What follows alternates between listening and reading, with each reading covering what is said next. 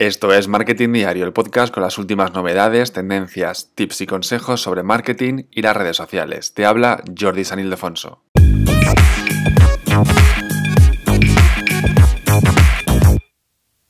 Yo te hablo de email marketing y de los beneficios que tiene el email marketing. Trabajar la parte de redactar emails, pero con objetivos objetivos, para eso se trabaja el marketing, para tener objetivos eh, para tu marca, para tus eh, negocios, para tus servicios, para tus productos, etcétera. Con lo cual, ¿qué objetivos tenemos de trabajar el email marketing para tu marca?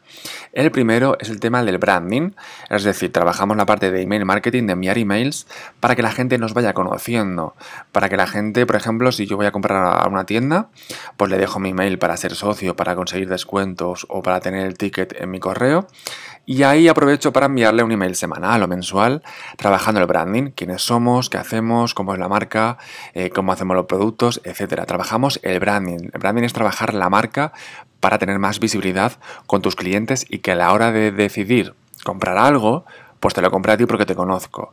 Luego el tema también, como otro objetivo del email marketing, sería el tema de la comunicación.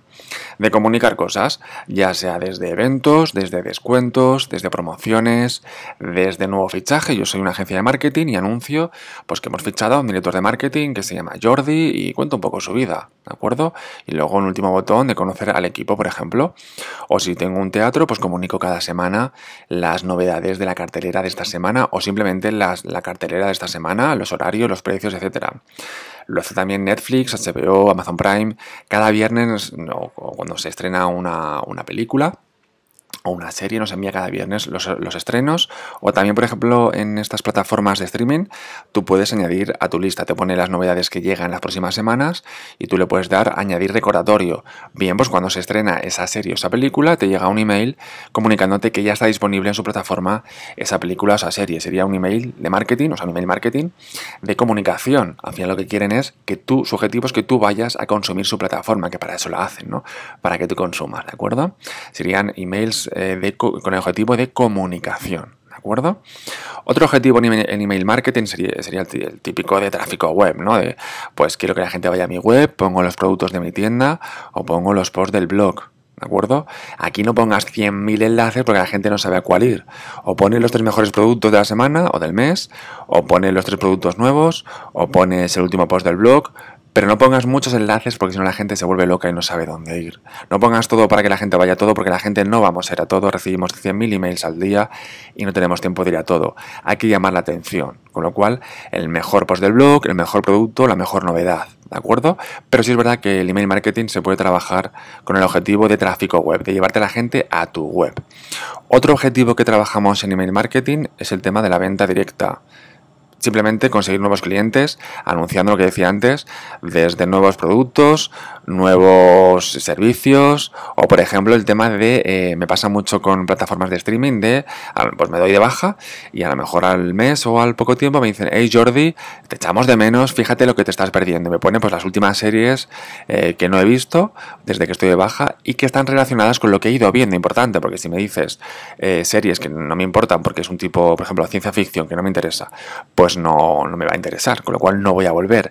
Me tienes que recomendar series que no he visto desde que me he ido, pero series relacionadas con las que suelo ver. Ahí es, importante la del tema del algoritmo, con lo cual es una parte importante para que vuelva. Es, es un email marketing con el objetivo de venta directa que me estás haciendo que yo vuelva. ¿Vale? A tu, a tu, a tu producto, tu servicio, tu marca. Luego el tema de la venta indirecta. Aquí es trabajar el storytelling.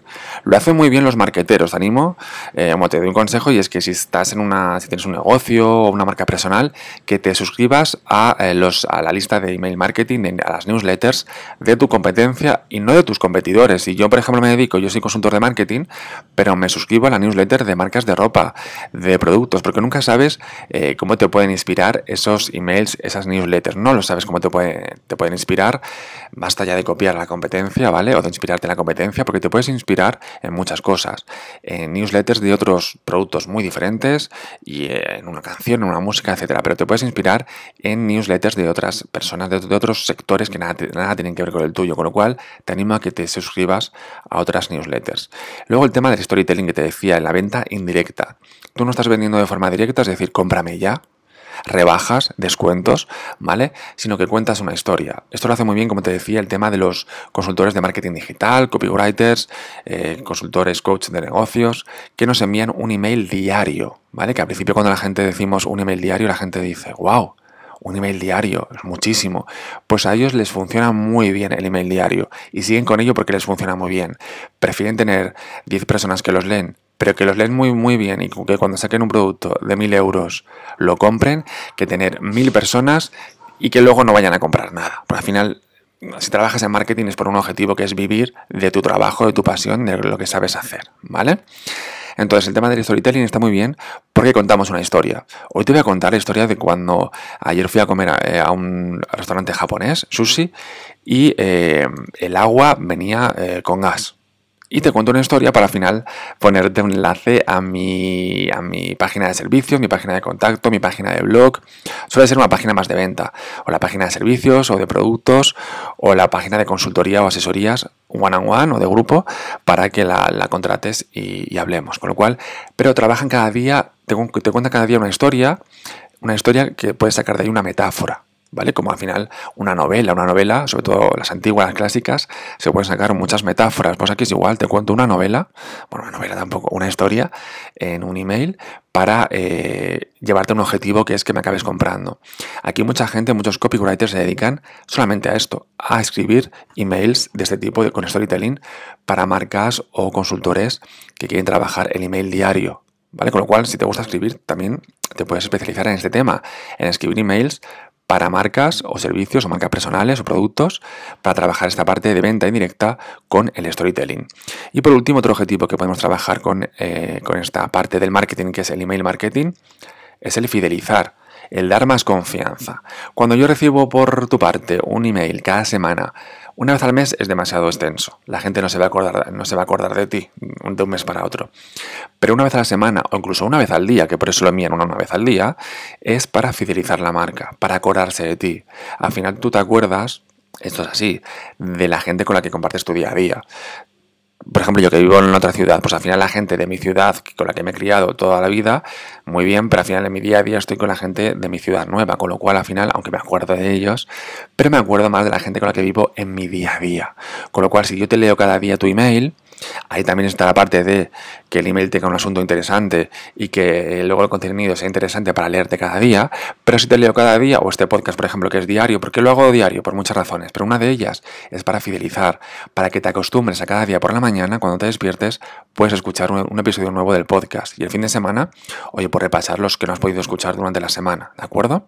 O tomar la parte práctica, porque hay muchos episodios del podcast como este, que es más de escucharlo y ponerte, vale, voy a hacer una newsletter, ¿qué, objetivos tengo? Vale, pues este email va a ser con el objetivo tal, tal y tal, como me ha dicho Jordi, pues tal, tal y tal, ¿vale?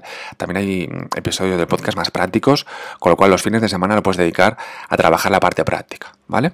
Pero eso, de forma diaria o como mucho semanal, trabajas la fidelización, con lo cual dar más confianza a la gente. Al final compramos a quien nos va a dar confianza, súper importante. Sobre todo si es una marca nueva o no te conocen mucho dar confianza es clave para que te acaben comprando. ¿De acuerdo? Así que estos son los objetivos para trabajar con tu lista de email marketing, con tu newsletter, por ejemplo, o con tus emails con objetivos de venta. Te hago un resumen rápido, trabajar con objetivos de branding, de comunicación, de tráfico web, de venta directa, de venta indirecta con el tema del storytelling o para fidelizar, para dar más, confianza con tu marca, para que al final te acaben comprando tus productos o tus servicios, ¿de acuerdo? Así que nada más, te dejo con los episodios anteriores del podcast, también con los futuros, te dejo y te animo a que dejes una reseña positiva allí donde escuches este podcast, ya sea en Spotify, en Apple Podcast, en Google Podcast, en Amazon Prime, en Amazon Prime, no, en Amazon Music o en, en iBox o donde sea que lo estés escuchando y que lo compartas este episodio con tus redes sociales, con tus amigos, con conocidos, por Telegram, por WhatsApp o por donde quieras. Nada más, te dejo con mi web, con mi blog, con jordisanildefonso.com.